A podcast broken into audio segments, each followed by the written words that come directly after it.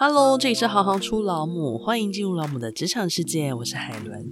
今天想要问问大家，搭乘计程车时，你会特别挑选女性的司机吗？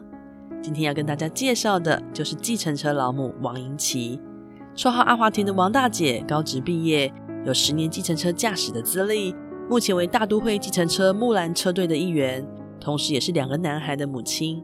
欢迎一起来收听今天计程车老母阿华田的计程车人生。欢迎王大姐。哎，你好，我是阿华田。可不可以请大姐跟我们先简单自我介绍一下？我是计程车保姆啦，好，我是王英琪。我目前工作是大都会车队里面的计程车司机，啊，我非常热爱我的工作。我虽然说一个人独自养家很辛苦，可是因为有了这份工作，也让我减轻很多的负担。请问一下大姐啊，您的绰号叫阿华田，对不对？哎，对呀、啊，对，为什么您的绰号是阿华田？然后如果你用三个形容词来形容你自己的话，你大概会怎么形容呢？这个名字是我刚开始跑计程车的时候啊，我所学习的友台，他们以前都是跑无线电的啊，都会有一个台号。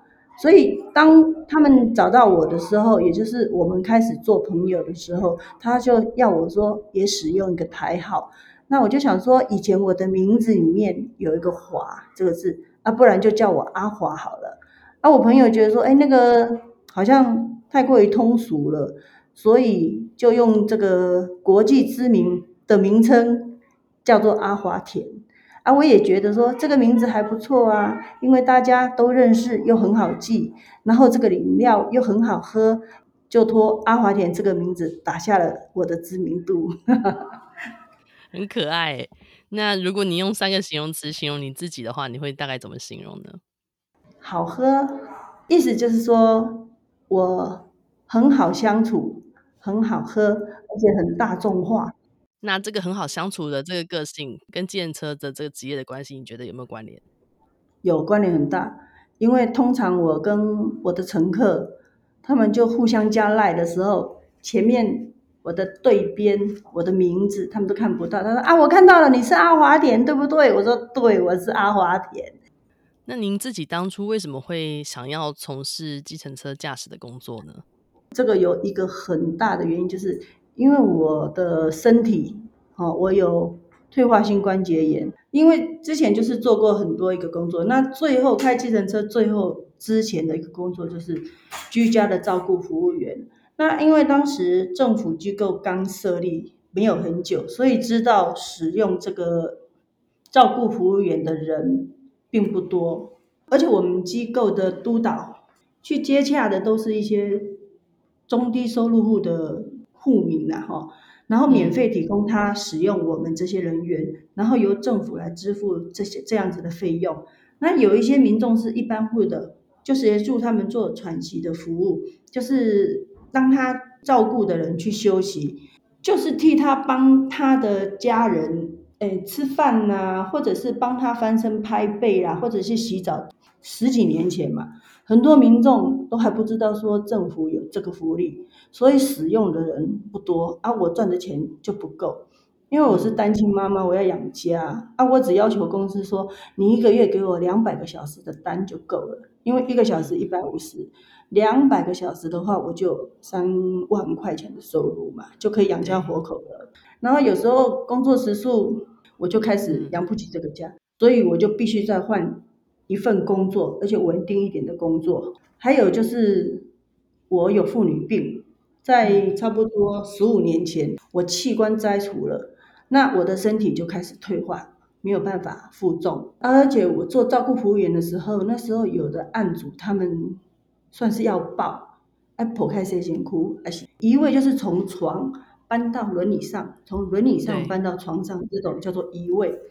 对，那种工作我都没有办法胜任，所以才会有人建议我说，不然的话考计程车。为了这一个工作，我一定要一次就考上，所以我就开始很认真的读这些考题。我真的非常非常的认真，就像要考状元一样，我很认真的读了一个月，一直到要考试的前一天晚上，我也没有睡觉，因为我的心里面想，我一定要考上职业登记证。我那时候有参加一个车队，然后那个车队我还没有考上职业登记证的时候，那个业务员就带我去看车子，那我就把车子买回家来摆在地下室的停车场里面了。我还没有职业登记证，我也不能去动，所以我去考，考上了是很高兴的。当时那时候我还没有查到我我榜上提名的时候，我真的吓一跳，完蛋了，没考上，我车子又要停在我家车库一个月。后来我的业务员打给我，打电话给我说：“大姐，恭喜你，你考上，真的吗？”我再看一次，还真的考上了。哦，我才放下一个重担，说我终于可以开始做这一份工作了。我觉得听这段我觉得好感动哦。因为每个人的际遇不一样，而且我是属于，因为命是天注定，可是运是自己去创造的嘛。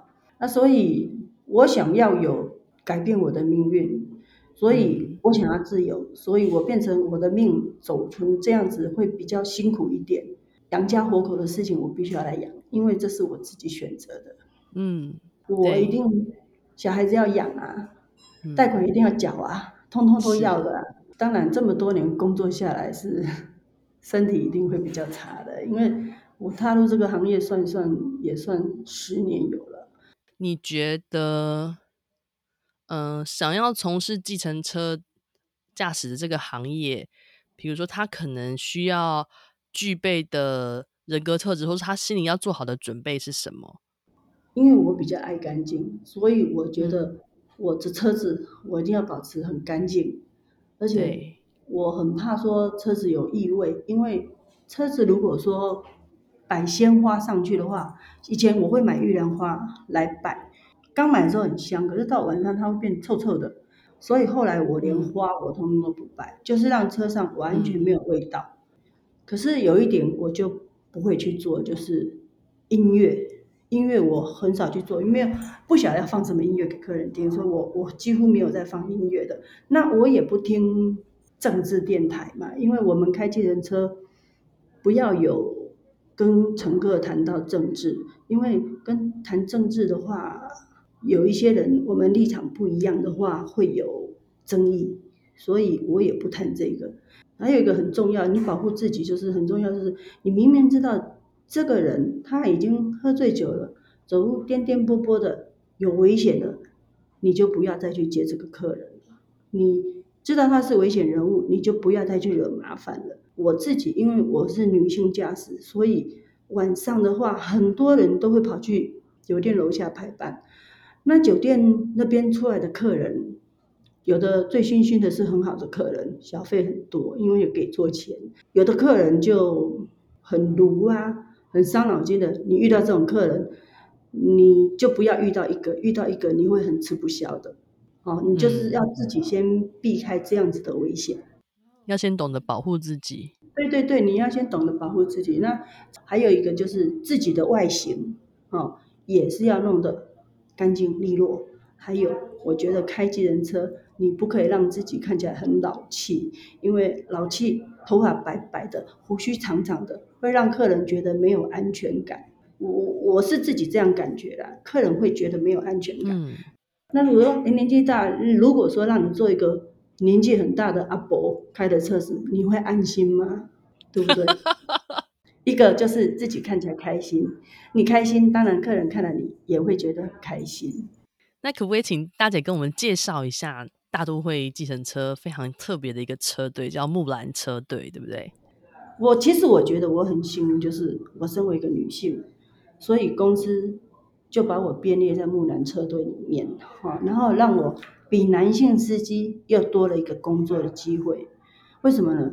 因为木兰车队就是晚上有很多夜归的妇女或者是小孩子，有时候是读书。或者是加班加到很晚才能回家，那他的家人没有办法去接送的时候，而且他们又很害怕，最主要是他们又很害怕陌生的司机，男性司机又不熟，所以他们比较会选择女性的驾驶，所以这个就是木兰车队的优势。啊，当然大都会的每一位司机都是经过我们面试才可以进入大都会，可是乘客他对于小黄虽然很方便。可是对于陌生人，他们还是会有一些疑虑，所以车队就集合了我们女性的司机，成立了一个木兰的车队。那这一路上有没有遇过挫折啊，或是困难？我刚开始跑车的时候，其实我很害怕，我不敢走高速公路，我也不敢走高架桥啊。所以我的朋友他们知道都会笑我说啊，做司机啊不敢走高速公路。可是我真的跟我自己讲说，我车子已经买了，贷款也贷了，我这条路是一定要走，而且要好好的做好这一份工作。所以我每天出门接到任务。一直到任务完成要回家的时候，我逼我自己，因为我家是住在桃园嘛，桃园就是要从高速公路回去，不然就是要从那个中山高架桥，要从那里走回去。嗯。我真的是逼我自己，每天一定要走那个高架桥回去。那个高架桥为什么我会害怕？因为它太高了，它真的很高。我我不晓得你有没有那种感觉，基捷已经很高了，基捷是更可怕，基捷比中山高架桥还要高。那高架桥当时是已经是最高的高架桥了，嗯、你只要走中翘桥过去之后，再来经过五谷泰山那个地方，就是在很高很高的地方，你在车上你只能直视前方，你要是很想要看外面的夜景，真的很漂亮，真的是很漂亮，可是我都不敢看。我就是这样子，每天这样走走走，把那个胆子训练出来的。而且我其实现在已经十几年了，我我现在走高架桥已经是很轻而易举了，不会像刚开始走的时候，我心里面真的是扑通扑通的，很可怕。下来的目的是哪里都看不到，还好是有挡可以看。我刚跑车那时候。我第一次走中山高架桥的时候，我速度非常的慢嘛，而且我是靠在最右边比较慢车道的地方，可是我真的开非常慢，我有印象。然后走到我已经下桥了，可是我听到警广在播说，诶，在高架桥上有一台计程车开得很慢很慢的。那我那时候听完之后，我就想，诶，那个可能不是我，因为我已经下高架桥了。那你现在回想起来，不是。有民众通报上去之后，差不多要过个几分钟之后，因为他们要收集资料，再一次一次报出来哦。那个计程车非常非常慢的人，原来就是我。哎，那我想请教大姐，你大概花多少时多多久的时间才克服这个内心的恐惧啊？我我高速公路差不多两年，因为我的反应比较慢，所以差不多有两年的时间，我那个恐惧感。慢慢慢慢，我就是自己一直告诉自己，我要吃这一行饭，我一定要走这些我觉得我自己感觉很危险的路。可是或许别人不会感觉。其实到现在为止，我上那个东河的土地公庙，我想到了行路地。以前我年轻的时候开行路地，我就会很害怕，而且那时候开的是手排车，我很害怕停下来又开，因为诶倒退路，对，诶倒退路，而且会熄火，我会熄火。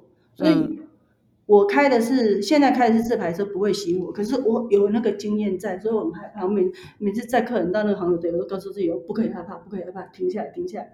然后停下来就一脚踩刹车，一脚放在油门。那当如果塞车，因为以前很会塞车，现在是不会塞车了。嗯，以前很会塞车的话，就是一脚踩刹车，一脚踩油门，因为我怕堕退路。其实这些点，坦白讲，我都已经克服了。很厉害，非常厉害。也也不是说很厉害啊，其实其实开车每个女性都会开啦。那如果聊到你成为母亲之后，在职场上的改变的话，嗯，有没有什么可以跟我们分享的呢？继承者这个职场最麻烦的就是你要抛家弃子，因为你看一天工作从出门到回家十二个小时，然后回到家对就很累嘛，就。没有办法照顾孩子，而且跟孩子变成聚少离多，然后感情就慢慢慢慢的生疏了。我们虽然同样住在一个屋檐里面，可是上课就出去了，下课回家也都没有办法打招呼啊啊！还有啦，我的小儿子他心智不够成熟，嗯，哪一天到了他二十岁啦，或者是三十岁，他可能就会知道说，为什么小时候。我没有办法陪他，为什么只顾工作呢？啊，这个对我的误会最大了啊！不过我还是觉得等啊，嗯、等他大了，他的心智成熟了，他可能就会知道说，为什么他还小，需要我照顾他、陪他的时候，我都没有陪他。我职场上改变就是，这一点改变是最大的，因为以前的班。就是因为上的班我要求的时数不够嘛，所以我有时间陪他们。然后当这个，反正你出去嘛，只要跳表一按下去，你就有收入了，你就会很认真工作，因为要让小孩子生活的品质好一点，就会很努力、很努力的去工作啊。可是，嗯，时间就变成花在工作上面，就没有那个时间陪小孩子了。这是我失去的，坦白讲，这是我，嗯，我懂，开计程车失去了在小孩子感情方面。呃，人生 每个家庭都是这样过来的啦。我我我并不觉得说我这边感觉自己说很可怜什么，哎，我不觉得这样子是很可怜。其实因为我选择我的生活方式，啊啊、我所有的费用啊支出都是我一个人在打理的，我不需要伸手去跟任何人拿一毛钱。大姐，请问你通常会跟客人聊些什么？啊，对，我常常载到很多年轻的小孩子哦，跟我小孩子其实他们年纪差不多的。嗯、啊，我有时候也会抱怨给他们听，为什么这么乖？为什么你跟我儿子同年龄，你可以跟我讲这么多的话？啊，我儿子他都不愿意和我说话，很奇怪。啊，你们就会跟我聊很多，年轻人会跟我讲说，阿姨，因为他可能还没有长大，心智还没有成熟，等到成熟之后，他就会和我说话。那我的孩子都是躲在房间，我真的觉得我很像独居老人。至少说我现在比较早回家，然后我儿子虽然是在他房间，可是起码让他知道说有一个妈妈坐在客厅里面。虽然我在看电视，没有在跟他说话，可是起码他知道说家里面还有另外一个人，让他有安心的感觉。因为以前我真的没有办法早一点回家，我真的工作到很晚很晚。没有办法早一点回家。那有什么事情是你一定不会去做的吗？例如说红绿灯的秒数太长，所以闯红灯，万一发生车祸是比迟到被客诉还要糟糕的。因为我曾经有一次，就是遇过，我因为要赶时间，我是要接客人的，那我出了一场很大的车祸，然后我人是没有受伤，可是我那台车子。我才刚新买的，刚换车换下来的，整台车就撞烂掉了，亏了好几十万，而且我还刚刚在贷款。还有就是不要去跨越双黄线超车，这个是很危险的。我那一次发生危险，跟他出了撞车祸，就是因为我跨越双黄线，所以我没有办法叫人家理赔。虽然是人家撞我，最后我还赔人家。您之前好像有是特特别跟我们简单聊过，说那个收入的部分，你说有些人甚至可以每天都五千块钱起跳，是这样子的吗？我不晓得为什么那些司机他们都可以说，他们都会有五千块起跳啦。有的人说，哇，你很着急本啊啦，啊，几本是什么？你听得懂吗？不懂，几本的是一千块十张，叫做几本。我我不晓得为什么别人那么容易达到，我很难达到。我只能努力工作，勤能补拙。大都会里面呢，哈，我是成长很多了。我这个开车技术也成长很多了，哈，还有做人的风格啦，怎么样可以提高营业额等等，哈。非常谢谢大姐，谢谢你今天访问我，让我的“娃娃姐”这三个字又更多人知道了。感谢王大姐的分享。虽然计程车司机只陪了我们一小段人生，但将乘客安全送达目的地却是他们最大的目标与心愿。在这狭小的空间中，要创造出美好的搭乘经验与安全信任，都不是件简单的事。希望大家听完本集访问，也能对这职业有更深刻的了解。如果幸运，或许你也能搭到王大姐的车哦。如果你喜欢行行出老母，欢迎行动力赞助老母。让我们有能量直播更多更好的节目，访问更多有趣的职业。如果有任何的建议跟想法，也欢迎到粉砖留言给我们。谢谢你们的支持与分享，我是海伦，我们下次见。